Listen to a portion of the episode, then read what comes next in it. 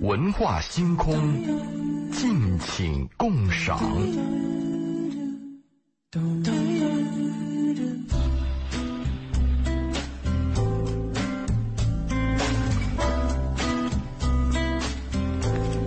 又是周五的晚上，呃，欢迎大家继续来锁定先锋八九八。我们今天的文化星空再次把周老爷邀请到了我们直播间，周老爷如约而至，晚上好。你们俩好，一鸣好，嗯，贝贝好，大家好。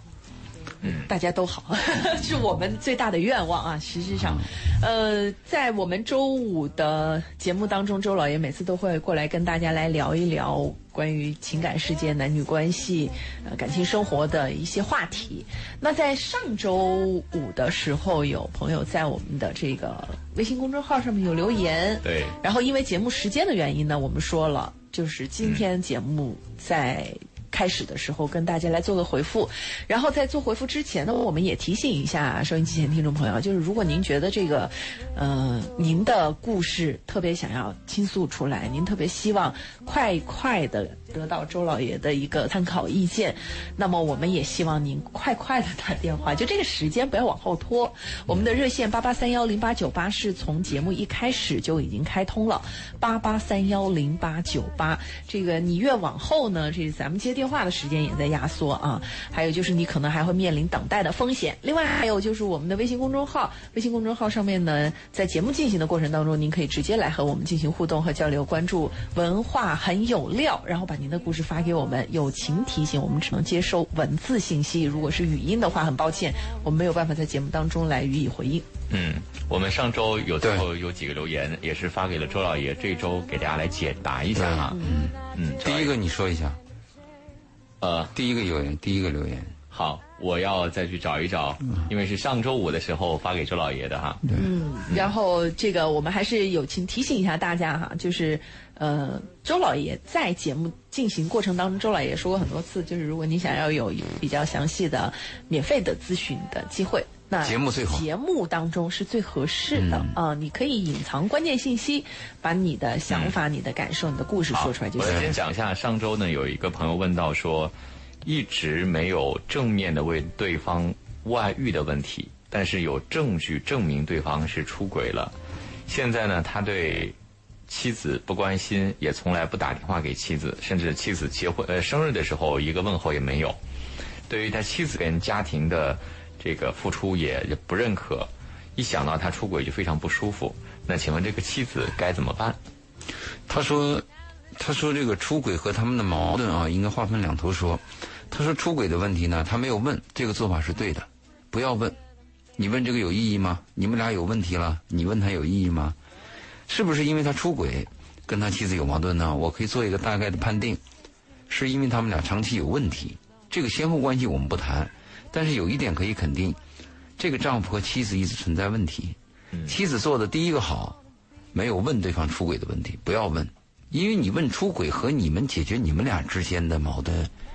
没有一个对等的关系，啊，你把出轨证明，你们俩问题就解决了？不是这样的吧？你们俩即使这个男人不出轨，你们俩是不是一直有别扭呢？从他的这个信息来看呢，是他们一直有问题，长期有问题。他们怎么办？那怎么办呢？第一个先给了你一个赞嘛，不要问他出轨的问题，这个是对的。先不管这个事儿，你应该关心的是你们俩之间的那个问题在哪里？一把钥匙开一把锁。人和人处的时间长了以后，都会有一些别扭。这个别扭呢，是不是能够克服它呢？这个别扭可能会克服，但是那个成见比较讨厌。就是你们俩彼此之间呢，有没有成见？啊，比如男人就认为你就是一个很差的女人，嗯，就就叫你就叫男人讨厌，或者你认为你丈夫呢就是就是那个比较落后，呃，比较堕落的男人，你是不是平常也有这种絮絮叨叨？如果这些事情有问题，你就应该去改善它。说起来容易，做起来很难的。所以呢，你提这个问题问怎么办？那我的意思就还是坚持你这现在做法，不要问他出轨的问题，找机会跟他聊，耐心等待。再一个啊，你说你有证据证明对方出轨了，你即使有证据证明他出轨了，你也不要提这事儿。你提他干什么？除非是你已经想好了要跟他分手。你就是想把这个家拆了，你想在财产分配的时候呢，把它定为过错方，因为过错方的话，他的财产财产分配可能是对对这个女方有利嘛。除非你想分这个家，那你就去找这个证据，把这个证据提出来。如果你想让家过下去，那还是解决你们俩你们俩之间的沟通问题。嗯但说起来容易，确实很难，因为你这个信息就这一段儿也不知道他的什么情况，很难再说什么了。嗯但是这个出轨的问题和这个，我再说一遍，和你们的矛盾可能没有什么直接关系，就是你们俩关系很好，也可能会出轨。换句话这样讲，嗯。关于这个出轨问题呢，我觉得啊，我设身处地的想了一下呢，这位女性呢，她肯定会觉得，因为出轨，所以她天然的在这段关系里头，她有更多的道德制高点。他认为对方出错了，对对方错了，那对方都已经出轨了，那不应该对我更低三下四一点吗？就是、哦对他可能会有这种想法，就本来就是我是受伤害的那一方，对吧？你已经伤害了我，然后你还现在对我不理不睬，连连个问候也没有之类的。那我觉得奇怪的点在哪儿呢？他好像从头到尾也没有说我要离开这个家，没有。对他好像还挺依恋这个家的哈。对所以我觉得他自己没有想明白，他到底是想要这个家怎么样下去。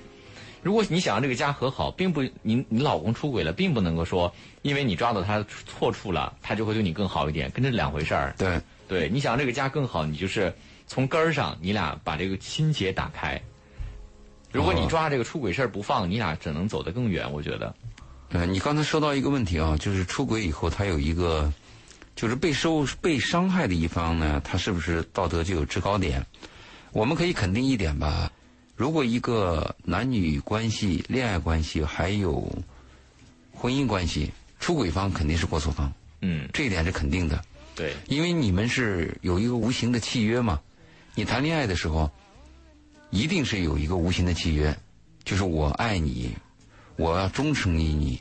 你结婚的时候也会有这一点，结婚的时候你会有一个宣誓，有一个誓言。你不可能结婚的时候你跟女方讲，我知道要出轨啊，不会这样说的吧，你也不会这样去做。但是你出轨了以后就违反了契约，所以我们可以肯定一点：如果男方出轨了，你就做错了；如果被对方抓住有铁的证据了，那你就认错一辈子。如果对方没有抓住，我的建议是不要承认。我说的不要承认，倒不是说给你教什么坏招，我的意思说你不要，就是你只要以后把这个事情给他断了，因为你要是百分之百承认了以后呢，可能对你和你妻子之间的关系还会有很深的影响。你不要听女人说，你你你老老实实告诉我就可以了，我我可以这个接受，只要你诚实就行。这事儿你别诚实，你诚实了以后可能真的是有问题的。嗯，好，但是一定要有一点，就是你以后不要再做这种事儿了，这样就好。嗯，好，我们再看第二个问题啊，我觉得第二个问题还挺典型的哈，是一个很好的问题。他说，我是一名离婚的女性，今年三十岁了。那五年前呢，因为我出轨离婚，男方把我扫地出门。那很多年过去了，男方态度也改变了，因为他多次相亲也没有找到合适的，所以今年多次叫我回去复婚，我也没有找到合适的，我也有回去的想法，但是我不敢，我没有勇气去面对这个家，无法面对以前的这种无知，请问我该怎么办呢？三十岁啊，三十岁他五年前因为出轨离婚，那就是五年前是二十五，不知道有没有孩子，这是我们一个定义啊。如果说他有孩子，那我就非常支持他回去。一个完整的家，对孩子的成长，对你和你丈夫的一个完整是有帮助的。我是支非常支持他回去的，特别是很多离婚的人啊，在第一年后悔的几率非常高。在第一年的时候，如果你很后悔，尽可能早一点回去。你离了婚以后啊，和你在婚内你会有不同的感觉。有时候在婚内的时候，你看问题啊是是是是红颜色的，你离了婚以后再看原来的问题，你会发现啊，并不是那么红，是粉色的。你会有改变的。那我就非常支持复婚。她的问题比较糟糕是什么呢？是她自己出轨，丈夫把她赶出去了。嗯作为一个女人，她有羞耻心，她就是信心，她缺乏信心嘛。嗯但我还是要鼓励她，应该勇敢的回去。如果你没有孩子啊，如果你的丈夫能够说你是我的妻子，你出轨了，我还希望你回来，那你这是一个很好的机会。这个男人也是值得表扬的吧？因为很多男人很难做到这一点嘛。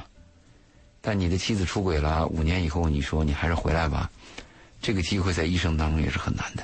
但我其实有点，我有点担心，嗯，我就我有点担心，就是说这个男人以为自己接受放下了，对，接住未必对，你说的对，就是你俩复婚之后这事儿，他可能心里是一个疙瘩，而且呢，我觉得他是什么呢？他是找不到合适的了，又把你从垃圾堆里捡出来，那种感觉，对，这个总就觉得很别扭。要是有孩子也就算了，为了孩子咱俩凑合过吧。要没孩子的话，咱俩这样再凑回去，能幸福吗？我其实挺打问号的。对你说的这个问题是个问题，就是我们说的在是与非里选择。因为我身边没有女人，我不得不把你接回来，这个就显得非常被动。有一天我身边有女人了，是不是又把你踢出去？有没有这种可能性呢？我们不能否定。但是有一点啊，如果说有这么一个机会，我们去尝试一下啊，是非常难得的。就别着急领证了，先相处一下吧。，对你这个建议非常好，就先回去以后同居。嗯，同居过程当中，你看看是怎么回事如果说你有孩子，你同居也也也有个表达，父母在一起了呀，家完整了，也是一个好事情嘛。嗯，换句话说啊，这个人，你说谁能保证这个人生不犯错误啊？嗯，但是作为男方，即便我们把它说到最低，就像刚才因为你说我实在找不到人了，把你又扒拉回来了，尽管是这样子，你也要鼓足勇气回去，做好什么准备呢？你把我扒拉回来了吧？当年是因为我出轨，你把我踢出来了，现在你又把我扒拉回来，可以，我接受，我还积极的迎合。有一天你觉得我烦了，你又把我踢出来，那我还接受，因为你是我所方。嗯，谁让你当年出轨？谁念你？你当年二十五岁的时候，作为一个女人，你说你无知，那是你的问题，你要承担这个后果。但这个机会千载难逢，嗯，这个机会如果你错过以后啊，这个人会变的。这个男人可能在这一个礼拜之内，他这样想：你回来吧，我也找不到合适的人。下个礼拜未必这样想，嗯，饿过劲儿饭不香。嗯，所以我的建议是积极一点，宁愿二次被扫地出门，这个机会也要珍惜。好，那也是欢迎大家呢，这个接着这个话题啊，就是关于其实也不一定是出轨了啊，生活幸福也欢迎你跟我们来提问，对或者是家里有交流对有疑问有疑惑，我该怎么办？我一直单身，或者说我现在有几个选择，我不知道该怎么选择哈、在感情啊、生活方面的话题呢，都欢迎您通过几种方式来跟我们进行交流和互动。那周老爷也会站在他的立场，给你一些比较中肯和实际的意呃建议。建议哈。那您可以通过我们的电话八八三幺零八九八，您可以直接拨打八八三幺零八九八来进行这个提问，也欢迎通过我们的微信公众平台“文化很有料”啊，您在微信当中搜索“文化很有料”，把您的问题呢通过这个文字的方式发送到我们的节目当中，我们在节目过程当中呢看到您的信息，也会第一时间提出来。那如果呃您还要在节目之后单对单的找一下我们的嘉宾哈，聊您自己的私事儿哈，那您也可以在我们的公众号“文化很有料”当中呢，直接的回复“周老爷”这三个字哈，就会弹出他的微信二维码。这个“老”是老师的“老”啊，爷爷是爷爷的“爷”，周杰伦的“周”啊，周老爷就会弹出他的微信。嗯，对，因为我们这一段时间呢，其实一直都在跟周老爷来聊一个出轨的问题，对挺现实的问题，而且我主要谈的是女性出轨。嗯，而且实际上这个问题变得越来越普遍的一个根本的原因，就是有很多的女性，她在她的婚姻当中，对于感情的渴望的那个部分已经不被满足，于是他有可能或者说极易出现往外寻找的情况。啊，就是机会和机缘的问题吧，和原因的问题，我们前面谈了很多。对，我们今天把这个话题就收尾，我们再讲一下就是后面的我们碰到的一些案例吧。我们碰到的一个案例呢，就是女人出轨还有一个非常非常傻的做法，就以为她遇到了爱情，这个是非常糟糕的。嗯，因为在家里边嘛，丈夫说话就是有点儿那种，甚至还有点骂骂咧咧的，不耐烦。你跟他说话，他又待答不理。但是你在外边碰到一个男人的时候，都非常的绅士 gentleman。哎，我们很多女性已婚的女性都碰到这样的体验。很多女人都跟我讲，她说：“你看，我的丈夫怎么说话这么糟糕，啊，这么这么这这么无理？你看外面那个男人，这多么有礼貌。你注意啊，你的丈夫对外面的另外一个女人也是 gentleman。现在对你那个 gentleman 那个男人成为你丈夫以后啊，可能也是你丈夫这个德行，完全有可能。但是夫妻关系呢，他经常经常体现在考验的时候，比如发洪水的时候，如果你们家被困在一困在一棵树上，过来一个冲锋舟，啊，递来一根绳子，可能你这个骂骂咧咧丈夫就会把那个绳子先给你个孩子，完全有可能。但是我们有些女人在看这个问题的时候呢，就缺弦儿，她就认为外面那个男人多温暖，为这个事情出轨就很麻烦。刚才我们第一个信息咨询的这个二十五岁的女孩，她说她当时无知年幼，是不是因为这个问题很糟糕？我们看到外边一些东西非常有诱惑，但是你进入以后，你会发现是骗局。我们有一个经验嘛，好听的话。往往都是骗骗人的，对吗？我们说的好吃的东西呢，往往对身体都是有害的，所以我们要提醒啊，在女性出轨当中有这么一条，啊，误以为是爱情疯了，她可以离家出走，她可以把自己很多年辛劳经营的一个家庭，在很短的时间内打破，而且她峰值冲上来以后，你还收不住。你看，我们我在几年前参加了一些电视台的节目，有一有两次讲到就是，呃，婚恋诈骗。你在婚恋诈骗案件当中，你会发现啊，女性付出的代价比男人要大。这个，特别是离婚那个少妇，她一旦被骗了以后，就是几十万呐、一百万，她可能就把她自己的全部都付出了，荷尔蒙紊乱，她全凭自己的想象，她没有说。带有怀疑、带有审视、带有调查的心情，他就真的以为他遇到了一个天下的好男人，他遇见了他的白马王子，他遇到了爱情。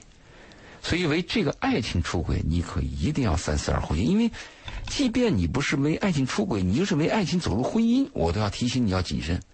因为爱情它是一个主观的东西，完全是我自己一种感受，而且这个二爱情和那个荷尔蒙和情绪很有有直接的关系。你会夸大一些东西，比如一民有一天你爱上一个女孩，你你以为你堕入爱情了，你会发现你爱的这个女人跟别的女人不一样，你会夸大她和其他女人的差别，其实都是两眼一个鼻子，她长得漂亮，还有长得漂亮的呢，但是你和她的机缘，偶偶然的一些巧合，还有你们俩克服的一些障碍，使你觉得机会难得，机缘机缘来之不易，你会夸大这个东西。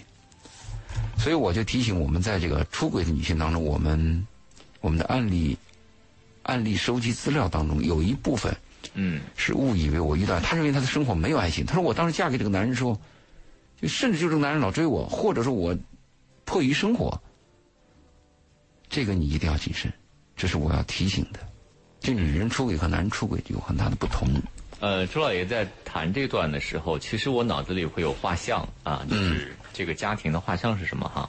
我就在想，这个女人她会为了温暖出轨，一个很大的原因是，我觉得她长期以来孤独、对冷漠，家庭的这种漠视，嗯她的丈夫要承担一定责任的。这是她自己没有，她缺，她才渴望。如果她有了，她能感受到了，嗯，大家都不珍惜了。就是有的东西反而不容易珍惜，没有才会特别的渴望。所以刚刚周老爷说，很多女性啊，她她就会以为我我就碰到爱情了，我碰到我的白马王子了。真的从某个层面上讲，是她的内心极度渴望被一段爱情滋润，被人忠珍视，被人喜爱。那反过来讲，呃，可能有这种强烈渴望的女性，是不是要在可能的情况下自我反省一下，你是不是太自卑了？就你说有这种渴望，人渴望温暖，渴望被爱，不仅仅是女人，男人也是一样，都渴望。但是他的这，种渴望已经超越了一部分理性的范畴。但是我们要谈的问题是什么呢？我们要让他看到真相，嗯，真相很重没想清楚。这个问题之前，他看不到真相，他沉浸在渴望他当中。他想清楚，他也看不到真相。生活的这个真相啊，就是你一定要你自己去碰，头破血流之后碰上几个回合，你才大概知道个一二三，还不是都清楚，嗯对吗？嗯所以你刚才说到一个，就是这个出轨，男人要负责任，女人出轨，男人要负责任。那我们翻过来讲，那男人出轨是不是女人要负责任呢？要嗯这个一个巴掌拍不响。不，有时候这有一个陷阱，就好像我做了一件事，你跟你是有关系的，但有没有这样的问题呢？就是我女人做的很好，男人照样出轨了。嗯，是有一个问题，这个女人做的很好的这个好，是不是这个男人需要的，周或者说他内心真正渴望的归因啊，我们这归，比如男人出轨，他可能就是荷尔蒙，对吧？有可能就是大多数新鲜感哈。嗯那这归因我们归不到女人身上，因为她已经在她呢，她没有错过错嘛。但是我们刚才说，女人她的归因是因为她渴望爱情。嗯，她为什么渴望爱情？这个爱情家里给给足了爱情，我还渴望，那跟男人没关系，对吧？但是很多情况下，现实情况下就是家里就这种两性关系就很糟糕，就是就是黄脸婆嘛，她突然外面有一个人骗她，对吧？给她下钩，她就容易上当。所以我们归因就归到一部分这个家庭不够，所以是这样说的。那如果这样讲的话，那我们就要有一些经验之谈给给我们的女听众要谈一谈了。就是家庭啊，这种枯燥和这种乏味儿积累啊，很多家庭都存在。嗯而且家庭这个枯燥乏味这个积累，它不是永远的，它是一阵儿一阵儿的。就是家庭的生活，它是波波澜起伏的嘛。它过一段可能我们会有一件很好的事情，我们大家都很愉快，我们心里又充满希望。但是我们碰到困难以后呢，碰到障碍的时候呢，我们又一败涂地，啊，我们心里边就很灰。所以呢，我们就给这些女听众给你个建议，你要明白，首先明白婚姻本身就有枯燥和乏味儿，它就本身存在这个东西。那第二点呢，就是我们讲婚姻以外，我们讲你要碰到外边这个东西啊，嗯，你要想好，对，对吗？你要承担后果的，你是成人呐，对不对？愿赌服输，后果自负啊！你一定要想好啊！就你你有没有这种能力？就是我就认定我懂得婚姻，婚姻就这么枯燥，你懂不懂？第二个问题就是，那么你外面出现这个人以后，是不是能解决你的问题？有时候是抽刀断水水更流，借酒浇愁愁更愁，有没有这种可能性呢？原有我就是家庭枯燥，感到有点冷漠和孤独。好，你外面又折腾了一下，最后可不是一个爱情，嗯翻回来以后，那整个整个家都烂了，你的人生损失可能会更大，对吧？如果说你对你的行为是清楚，我也认定了，啊，老娘就这么干了啊，我就就可以承受后果，那是你的事儿。如果你对这个事情不知道，那我们的节目就有责任给你说说可能要发生什么，对。是不是？你是不是得有点啊？对啊？那我们说就这个问题嘛。而且尤其是碰到一些居心不良的人，对吧？对可能主动给你下套，你有没有这样的能力和心，就是心思把这个解开，能鉴别出他对你的目的到底是什么？对，这是很多人他缺乏了这方面的经验的。嗯。嗯，或者说你真的有那能力，好，我就限定这一个礼拜就给你见一次，我见三次以后就拜拜。你有这种能力吗？嗯，这种情感的问题一旦陷进去啊，他不由你的理智，他是跟着感觉走。跟着情绪走的。对，这个情绪有一天就把你带沟里去了。好，呃，大家现在收听到的是每周五周老爷会到我们节目现场的文化星空。我们在节目当中，听听一曲佳音，觅一份心情，文化星空，敬请共赏。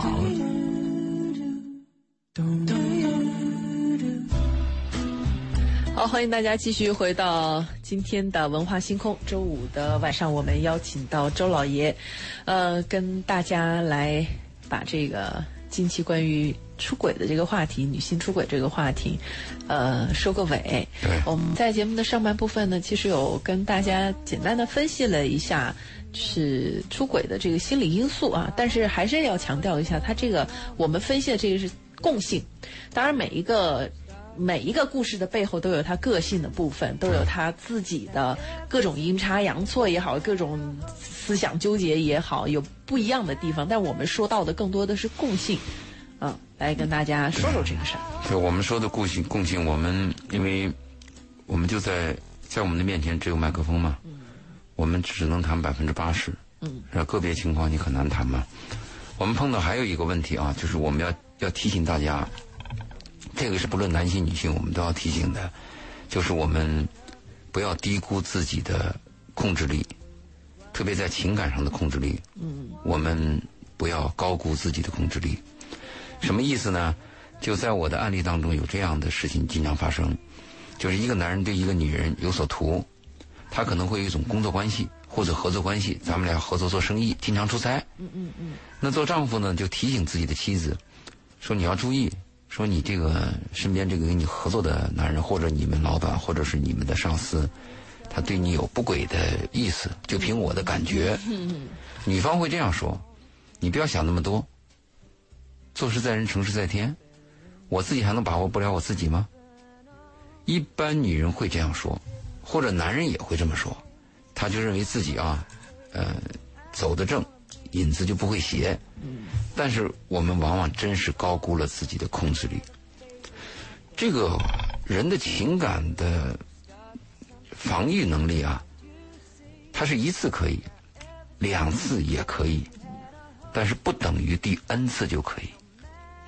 这个推论呢，有过生活经验的人，你们都会知道，有一件事情第一次出现，第二次出现，有一天它就会有一个结果。因为这个结果会有各种机缘，也许是那一天你们酒会喝多了，也许是那一天你心情非常孤独，嗯。也许那一天嗯你看着对方非常的美好，就各种因素都有。这个我就要提醒你了，就是如果你要发现你跟一个异性之间有一种关系可能要存在，可能要发生，你一定不能高估你的控制力。你一定要从结构上和物理的范围之内把这个问题杜绝。那我说结构上和物理范围什么意思呢？比如你要跟这个人是有一起出差的机会，我就拒绝。嗯或者是我原来要一种一个生意，我必须要跟这个人合作，我可以取消，因为下一步可能就会出事儿。但是大部分人从利益角度考虑的。你看，我跟他在一起还能赚钱。啊，对方那个是我的上司，大部分人都是从利益考虑的，他认为自己不会出问题。在这种情况下，如果把眼前的利益丢弃了，他舍不得，结果有一天就会出事儿。所以这个是在我这个身边的案例太多，所以这个是要就不要高估自己的能力。这个是要尤其警惕的。呃，其实说到高估自己的能力，我我其实觉得可以延伸到另外一个层面，就是很多人或者说大部分人，他对于自己的判断是有偏差的，就是要么就是过于低估，要么就是过于啊高估。嗯，很准确，很少。啊，真的懂得自己、理解自己的也很少。呃非常非常少。所以在过于低估自己能力的时候，有些人会产生出强烈的渴望，觉得自己虽然好像能力不够哦，或者各种自卑，但是呢，对于想要的那种想的那个冲动会高于一般人。那高高估自己能力的人呢，会觉得我可以玩一玩，但一不小心就把自己给搭进去了。嗯，他认为他可以控制。嗯所以这可能是两个两个极端，需要需要谨慎一下。嗯还有些人家庭呢，谈到婚外情、婚外欲这些问题的时候呢，谈到出轨的时候啊，我经常会问是第几次，是第一次还是第二次？有些家里都是 n 次，如果他 n 次的话，那就不是一个出轨的问题，是个习性的问题了。那这个出轨的问题，我们经常把它定义为是偶尔的一次，最多一两次。但如果说对方很多次的出轨，那问题就多了。一般是这样，男人出轨以后到我这咨询呢，我首先关心的是你怎么样在两个女人之间周旋。如果一个男人呢和一群女人来往，他是快乐的。男人最累的就是在两女人之间，而且还在两个女人之间都要办，我就爱你，这个是很糟糕的。他总有被戳穿的，因为很多东西漏洞太多，起码是你只能骗一个人，对吧？或者骗你的妻子。作为男人来讲，或者说你一部分骗你的妻子，一部分骗你外面的这个女朋友或者你的情人，这是非常累的。所以我经常，男性他出了问题以后来咨询我，我的主要的咨询就是我的主要的范围，我关心的首先你能不能摆平。如果你能摆平，那我们再谈下一步怎么样收场，怎么样断绝。很多男人是追求女人的欲望和能力大于管理和控制能力。嗯，是吧？如果女人这个出轨以后呢，我最关心的一个问题就是，你想怎么样？因为女人，我们我们前面谈了嘛，她都大多数是先有情后有性，而且有了情以后，她容易陷进去。而且女人还有一个习惯，就是一旦她被揭穿以后啊，她那个羞耻心和决心反而就嗯融到一起了，就我就彻底了，这个也很可怕。嗯，他有点疯狂。还有一点呢，我在跟女性这个呃谈这个问题的时候，我还特别注意啊，就是你有没有措施？比如有一个跟我咨询的女性，她就在一次同学会上和她原来的学校的班里一个男生就有了一夜之情。他问我这问题的，我的第一问题倒没有问你未来怎么样，我的第一问题是。你有没有措施？他说什么措施？我就说你有没有做安全措施？嗯后来他明白了，最后我们谈完的结果，他就是他非常后悔的是没有做安全措施。为什么我提这个问题呢？你看贝贝你笑啊，我跟你说这个问题，你可以看一下中国的那个性病和艾滋病的传播和社会调查。中国的性病、艾滋病的传播不是来源于红灯区，它是来源于同学会，来源于地下情。来源于这些这些情人和出轨，因为大家都认为你是一个有教养的人，我也是个有教养的人，我们好像彼此信任。如果我们两个彼此信任当中，我们再提出来有些安全措施的话，是不是有有辱对方，或者是对方感觉你你你怀疑我吗？会伤感情？其实这一点是非常重要的一点，所以社会调查，你们去做个调查。凡是这种性病传播、艾滋病的传播，它来自于哪里呢？来自于的是这个，非常可怕。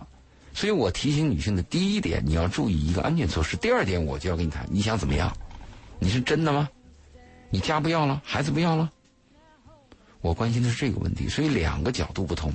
还有一个社会调查，你们你们可能没有看这方面调查，我是看的比较多。在上个世纪七十年代以前。中国的艾滋病啊，传播的那个能量特别低，就那个全世界都感到非常的惊奇。哎呦，怎么搞的？这个传播几率非常低啊！最后调查的结果是什么呢？就是中国女性的道德那个大坝阻碍了艾滋病的发展。就是一般中国女人都贤妻良母，即便是我我自己有了，我的丈夫传染给我了。他也不会传染给别人，所以他那个艾滋病的传播几率非常低。但是你看看，九十年代以后到二零零零年以后，你现在看那个指标，那个传播的几率非常可怕。为什么这个大坝没有了？平等嘛，你初一我十五嘛。所以这个节目当中，我在这一段要跟提醒一下，我们因为这段谈的主要是女性出轨嘛，因为有些病，有些病毒性的传染疾病，它的潜伏期时间比较长。你比如说我们讲的这个艾滋病，就是后天获得性免疫缺陷综合症，这是艾滋病的全称。它的潜伏期长达两年都有可能，对吧？还有一些病毒，比如说这个，呃，什么乳头状瘤的这些病毒，它可能也有有将近几个礼拜或者几个月你都不易察觉。那还有什么疱疹啊，这些都很多了。它不像一些什么淋病啊，你一感染，两三天就爆发，不是这样子的。所以这个交叉感染，你不知道他跟谁。所以在我们讲这个节目的时候，我们还普及一点健康知识。总之，我们做这个节目的目的啊，就是希望你过得好嘛。嗯，周末了嘛，对不对？给你谈谈生活，希望你过得好嘛。这是我们这这一段谈的这个话题，我们总结一下吧。我们谈到了这些出轨的问题的时候，我们总结这几趴的话题啊，我们我们说了一个，有时候就是个缘分，就是你出轨了，并不是我真的有什么矛盾，缘分也可能是你出轨。我们还提醒了有些女性，你在脆弱期的时候，比如说离婚期的啊，和男朋友闹别扭的时候啊，或者打冷战的时候，这个你要谨慎。你身边一直有个温暖的人，你过得好的时候你不在意。好家伙，你跟你丈夫打冷战的时候，嗯，你身边的温暖人真起作用啊！那蓝领大哥就趁虚而入，完全有可能。我们还提到了，就说第一次出轨比较难，第二次就顺了。啊，干坏事第一次也也有点困难，但是一旦干顺了以后啊，很麻烦。所以我们要提醒你要注意。我们还提醒了，就是要注意一个利益诱惑。我们前面谈过吗？男人这因为利益诱惑出轨的几率比较低，因为男权社会。哎，但是女性真的是有为利益出轨的，啊，这个是要注意，就是你要想想你的代价。还有很多家庭呢，是因为男性的生理问题，就是他的健康问题，也有这样的问题啊出现的出轨问题。当然，这个就比较单一了，这是悲剧，没有办法。老同学喝多了，意外的这些东西呢，跟你的教养就有关系了。就平时你的个人素质怎么样？如果老朋友喝多了，这个酒后啊乱性，嗯，一个人有一旦有一种恶习，他就会有第二种恶习相伴随；一个人一旦有一种优点，他就会有另外一个优秀的东西相伴随。所以这个酒色财气，你自己注意了。女人喝酒之后乱性的几率比男人还高，男人有时候喝醉了就睡了。家暴，我们还谈那个家暴，就是男性的家暴。会使女人愤怒，这个有报复性的出轨，啊，不冷暴力，冷暴力就是不说话嘛，不理会嘛，嗯，分居嘛，睡沙发嘛，女人回娘家嘛，这个情况也是要提提提醒你们注意的。另外，我们还讲了它的特点，就是女人出轨以后比男人要坚定，对家庭的损害比较大，所以做母亲的你要负起责任，要注意这个问题。男人呢，多半是为了一些新鲜呀，他对家庭的影响。倒没有什么，当然，你要是被妻子知道了，对你们的感情有破坏，对家庭也是有影响的嘛。嗯，经过这个总结呢，其实我也在思考一个问题哈。嗯，你说女性出轨呢，我觉得更多的是因为她的情感上已经有了创伤。好像是被出轨是吧？就我感觉呢，她好像不是说像很多男性哈，比较主动。对，就是家里我过得很好，也会沾花惹草哈。这个是。可能真是性别差异哈，但我就思考呢，你看刚才列的那些原因，大部分都是这个他在家里头有情感的创伤了，无论是暴力、冷暴力，还是说，呃呃这个冷战啊，或者是说，呃被丈夫的漠视啊，这总有原因。他不会主动的说，嗯，无无缘无故，就日子过得好好的，他可能不会不会想作，这作的几率比较小。所以我觉得这个其实是。家庭已经有生病了，嗯，而导致在女性这边会表现出来症状，就是可能因此成为导火索，她选择了出轨。而出轨一旦发生之后呢，她可能还会产生一些其他的，比如说，哦，原来出轨的生活这么好，发生一个新的事情，在家庭里面给她的感觉要更好，所以伤害会更。或者说我羞耻心，我出轨了，那我干脆我当过了。所以，其实我我觉得女性出轨，它更多的是一个危险的因素，它已经有病根儿了，而且它会一旦这个事儿发生之后，就会导致家庭的破裂。而这个过程当中，男性这个角色，他其实不是说无关的。男性其实是要反思你的妻子为什么会出轨的。啊，你要说这种问题和根源啊，这个就太复杂太多了，因为。因为你说有没有那种家庭都过得很好也出轨的也有啊？美国那个电影《不忠》，理查基尔演的，那丈夫很好。这个相对会不会是少数？几率很低。我们讲的百分之八十的。对你说的几率低，我们说的百分之八十啊，都是有原因的。但是我要讲一个东西，婚姻是百分之百有问题的呀。嗯。那你说，因为婚姻百分之百有问题，那我是不是出轨就有理由呢？我们讲动物性的话。希望碰到新鲜的东西，但是讲人性来讲，他就是有一个责任和控制能力。嗯，就你怎么看这个问题吗？你说那个书童讲的《离婚指南》里边那段话，说这个七年之痒，摸着老婆的手就跟摸自己的左手一样没感觉，但他后面还有一句话：如果砍断老婆的手，就跟砍断自己手一样痛。这个为什么不提呢？嗯，这个东西天下就是没有完美的事儿，生活就是非常复杂，叫你不是左也不是右。